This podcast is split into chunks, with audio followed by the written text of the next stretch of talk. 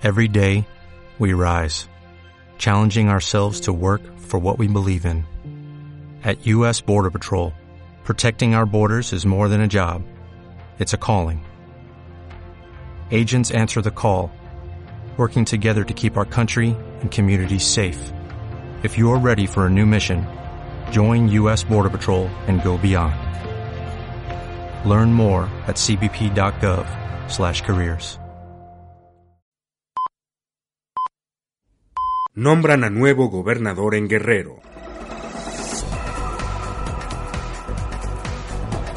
Hola, ¿qué tal? Muy buenas noches o muy buenos días, dependiendo del lugar en donde nos estén escuchando. Este es un resumen con la información más importante que se ha producido hasta el momento. Pues ha nombrado al nuevo gobernador de Guerrero, se llama Rogelio Ortega Martínez, y dijo que su prioridad es el caso de los 43 normalistas desaparecidos.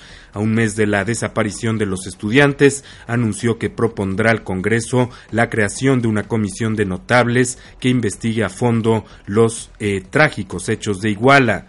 El Congreso de Guerrero, constituido en colegio electoral, eligió la mañana del domingo por 39 votos a favor, 6 en contra y 0 abstenciones a Ortega Martínez como gobernador sustituto en el estado.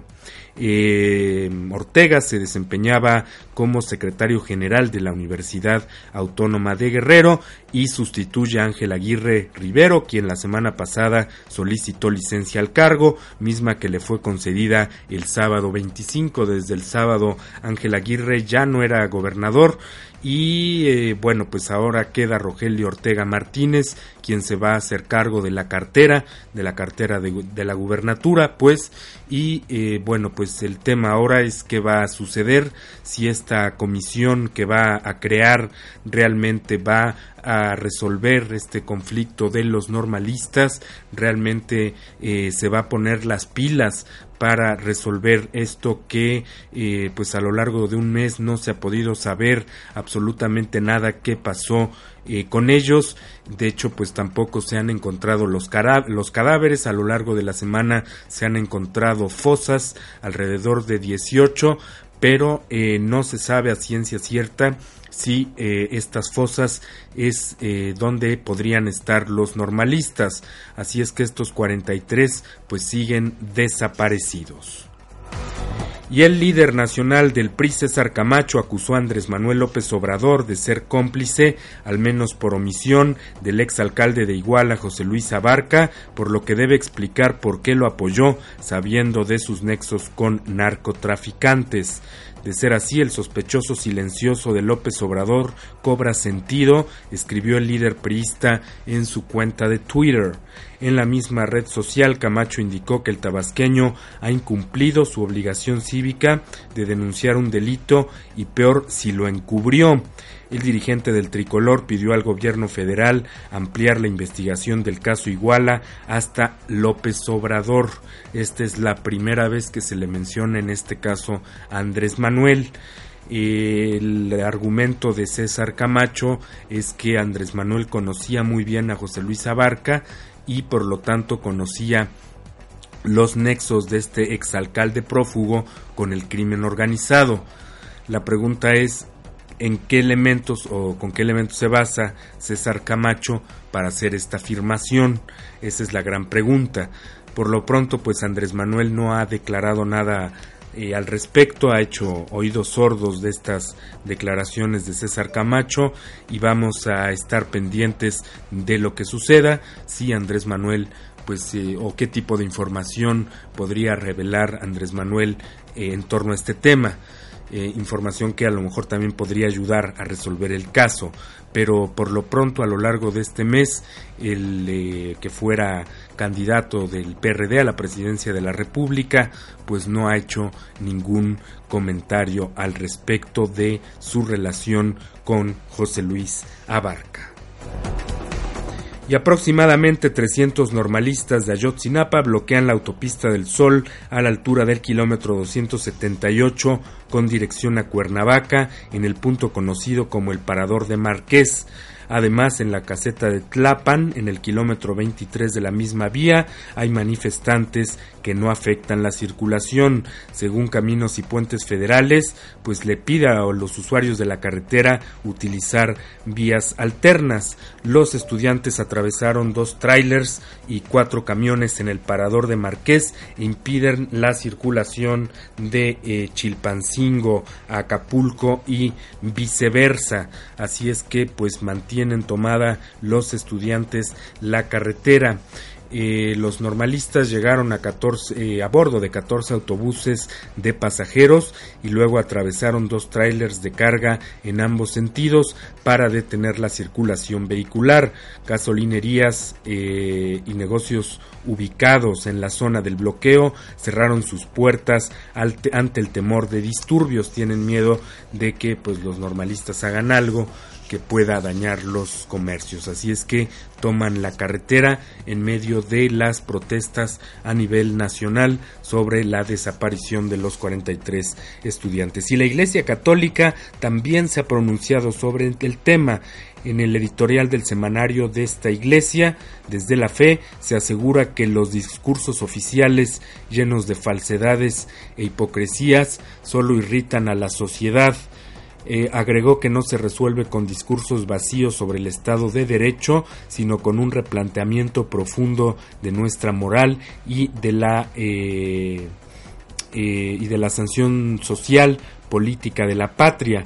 La publicación indicó que es necesaria la reconstrucción del país que una a todos los sectores de la sociedad para, para combatir la inmoralidad, la impunidad, la corrupción y el cinismo que tiene arrodillada y cubierta de vergüenza a nuestra nación. Eh, añadió que la clase política se ha exhibido indigna y sus partidos se han mostrado totalmente incompetentes para tan grande tarea ya que de no atenderse la indignación social puede traer consecuencias irremediables si no se equivoca la Iglesia Católica. Estamos viendo un sistema eh, podrido en las altas esferas que está ligado con el narcotráfico, que está ligado con estos eh, grupos que han tomado literalmente el país, que lo tienen controlado y eh, bueno, la pregunta es también dónde queda el Estado de Derecho y obviamente bueno pues se cuestiona mucho este estado ante los hechos acontecidos eh, recordemos nada más que bueno pues el caso de Ayotzinapa es tan solo la punta del iceberg de un problema que permea eh, a todas las esferas sociales este, de este país, a una descomposición social que se vive a lo largo y ancho de la República Mexicana. Y en más, en más información, la presidenta Dilma Rousseff venció en la segunda vuelta electoral celebrada el domingo en Brasil tras una de las campañas más mm, reñidas y divisivas en Brasil en décadas, Rousseff consiguió un 51.5% de los votos frente al 48.5% del socialdemócrata Aesio Neves. El resultado confirmó que, como pronosticaban todos los sondeos, la segunda vuelta de los comicios se definiría por un ajustadísimo margen. Eh, Rousseff del Partido de los Trabajadores gobernará hasta 2018 y su formación completará así un, un periodo inédito de 16 años en el poder que comenzó en 2003 cuando asumió su primer mandato, eh, cuando bueno sustituyó a Luis, Ignacio Lula da Silva. Esto fue en 2003. Desde ese año eh, Dilma Rousseff ha pues mandado en este país del Cono Sur. Por lo pronto pues gana, se hablaba en algunos sondeos que iban a salir empatados, pero finalmente eh, pues los, los datos muestran que gana la elección con el 51,5% de los votos. Así es que pues ahí, ahí queda esta, pues esta presidencia dada nuevamente a Dilma Rousseff, quien pues seguramente estará muy contenta. Y Cassie Hickox, una enfermera en cuarentena en Estados Unidos por haber tratado a pacientes de ébola en África Occidental, recurrirá a su aislamiento en una corte federal. Hickox dice que ha sido tratada como una criminal después de volver de Sierra Leona.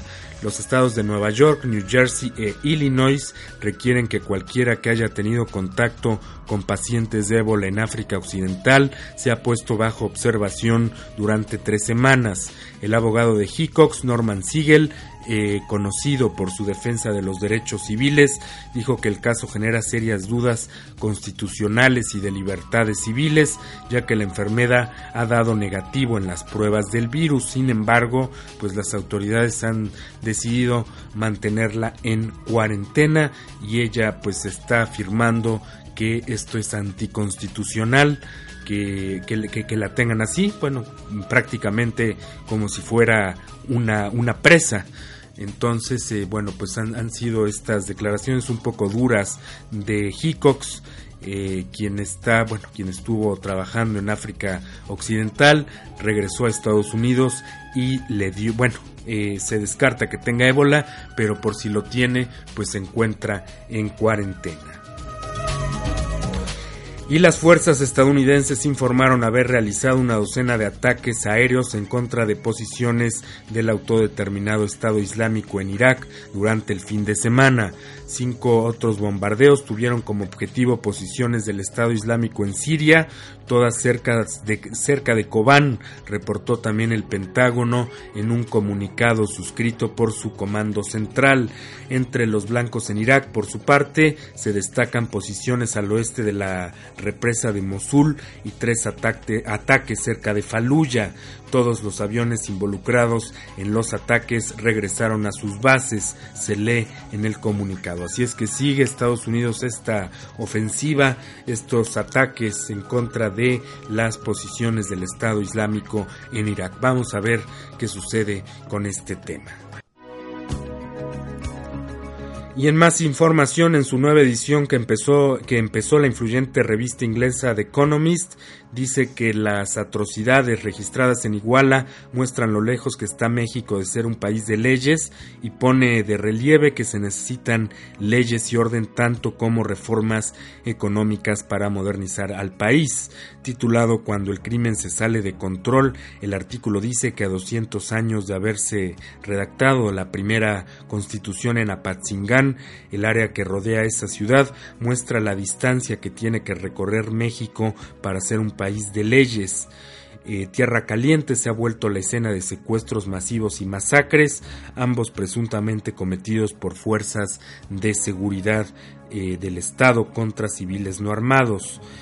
Así es que pues reprueba en esta declaración, en este artículo, esta influyente revista de Economist eh, que para muchos pues representa la derecha, pero en este caso no se equivoca.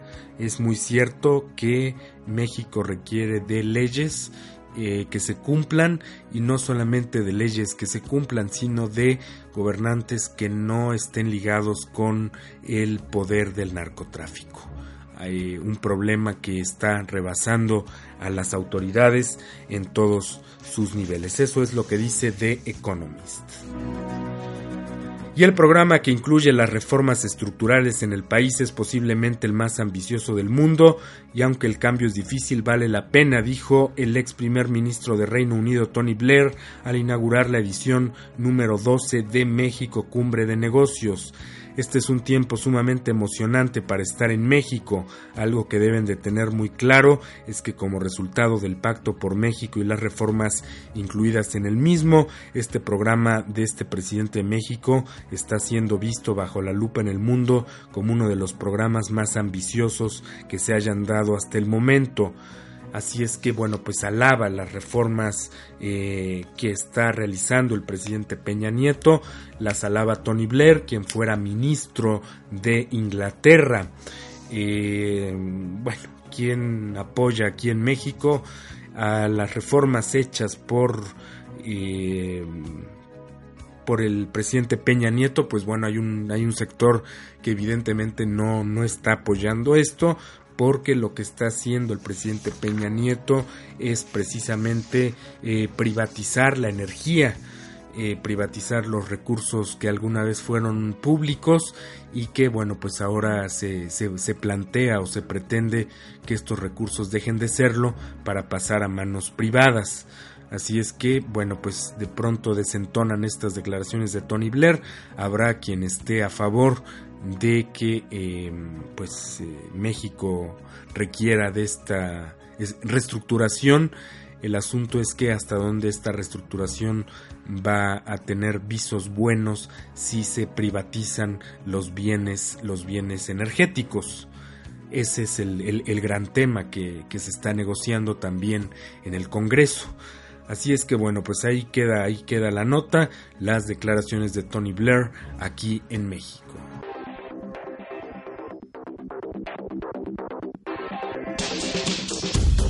Y ya estamos en nuestra sección de ciencia y tecnología y fíjense que desde la Guerra Fría que tuviera su punto, su punto álgido en los años 60 del siglo XX, la Luna ha sido el objetivo de los programas espaciales de la ex Unión Soviética y de los Estados Unidos. Fue este último país el que ganó la batalla al poner al primer hombre nuestro satélite, Neil Armstrong, allá el 21 de julio de 1969.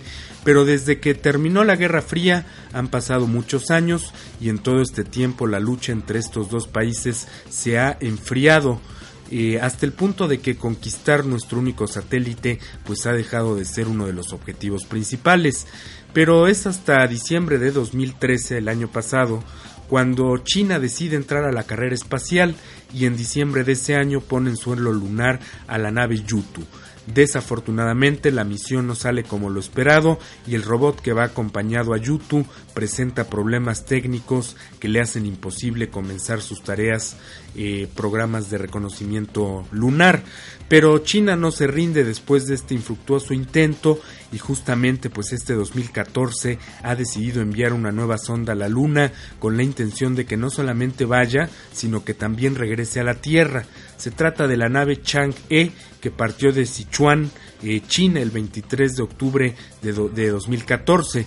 Uno de los objetivos de esta misión es el de probar nuevas tecnologías que permitan algún día traer muestras de rocas para un análisis más profundo que sirva para comprender mejor cómo es que se formó nuestro único satélite y si es verdad que éste nació a partir de un choque de un meteorito con la Tierra hace millones de años. De acuerdo con las declaraciones del gobierno chino, uno de los más grandes retos de la misión será la reentrada de la nave a la Tierra, algo que resulta sumamente peligroso debido a que cuando cualquier artefacto entra a nuestro planeta procedente del espacio, se genera un efecto de fricción entre las partes de la nave y la atmósfera, lo que puede provocar la desintegración del aparato en cuestión de segundos. La nave también lleva algunos sistemas de experimentos para probar eh, qué sucede cuando las bacterias y las plantas son expuestos a la radiación más allá de la órbita baja de la Tierra. En la órbita baja hay que decir, bueno, pues la radiación que produce el Sol no es tan poderosa como para destruir alguna forma de vida. En cambio, cuando no existe atmósfera, los niveles de radiación sí que son capaces de destruir cualquier forma de vida o al menos eso es lo que tratarán de demostrar los científicos a partir de esta investigación. Eh, hay que decir también eh, que en 2017, bueno, pues China buscará lanzar una nueva sonda de la cual no se ha revelado su nombre, que se encargará de rascar en el suelo eh, lunar para obtener muestras y posteriormente traerlas a la Tierra. Así es que, pues, China se suma así a esta, pues, búsqueda, a esta necesidad por comprender qué sucede más allá de la Tierra y cómo se comportan los planetas, eh, cómo surgió la Luna, eh, en fin, eh, esta misión seguramente va a servir también para poder enviar en un futuro misiones a Marte.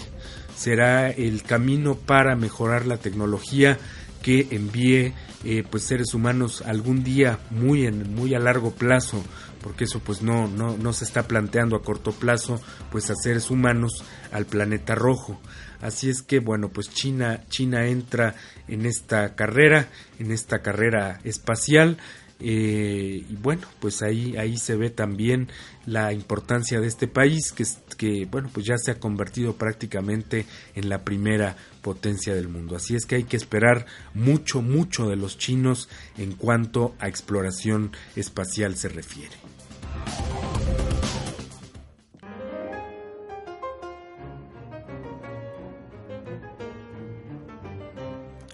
Y ya estamos en nuestra reseña bibliográfica, en esta sección que dedicamos a los libros, a los autores y a sus obras. Hoy nos vamos a referir a uno de los más importantes libros que ha dado Carl Sagan, este divulgador científico que murió en 1996 a causa de un cáncer. Eh, dejó un gran eh, legado, es muy conocido por la serie Cosmos, eh, que todavía se sigue reeditando eh, se sigue produciendo. Y bueno, aparte de hacer la serie, Carl Sagan dejó un gran legado literario. Eh, y en uno de estos libros, En el mundo y sus demonios, se pregunta, ¿estamos al borde de una nueva edad oscura de irracionalismo eh, y superstición? En este libro conmovedor y argumentado con brillantez, el científico de renombre internacional demuestra que el pensamiento científico es necesario para salvaguardar nuestras instituciones democráticas y nuestra civilización técnica. El mundo y sus demonios es más personal y está más lleno de historias humanas entrañables y reveladoras que todo lo escrito por Sagan anteriormente. El autor, con las experiencias de su propia infancia y la apasionante historia de los descubrimientos de la ciencia, muestra cómo el método del pensamiento racional puede superar prejuicios y supersticiones para dejar al descubierto la verdad que con frecuencia resulta sorprendente desenmascara de forma convincente, por ejemplo, las abducciones por extraterrestres que muchas personas pues dicen padecer, que los ha eh, abducido un ser extraterrestre, los canalizadores, el fraude de los curanderos, la cara en Marte, entre otras muchas falacias. Rechaza asimismo la idea de que la ciencia destruye la espiritualidad o de que es otro sistema arbitrario de creencias. Se pregunta por qué la actividad científica suele ser hoy estigmatizada discute los peligros de utilizar mala ciencia y proporciona un método de detección de camelos en el pensamiento político, social y religioso. Un libro que, sin lugar a dudas, es una, es una joya donde pues se, se desmienten sobre todo muchos eh, mitos en torno a la realidad y cómo pues hay que ver eh, el mundo, la realidad desde la perspectiva de la ciencia, al menos eso es lo que nos propone Carl Sagan, desde una perspectiva más escéptica sobre lo que creemos y pensamos de la realidad. Es El mundo y sus demonios, lo edita Editorial Planeta, eh, no sé si exista otra edición, esta es una edición un poco vieja, pero bueno, no sé si haya algunas otras editoriales que lo estén también produciendo. Por lo pronto, la edición que yo les recomiendo es la de Planeta y es además la que tengo en mis manos.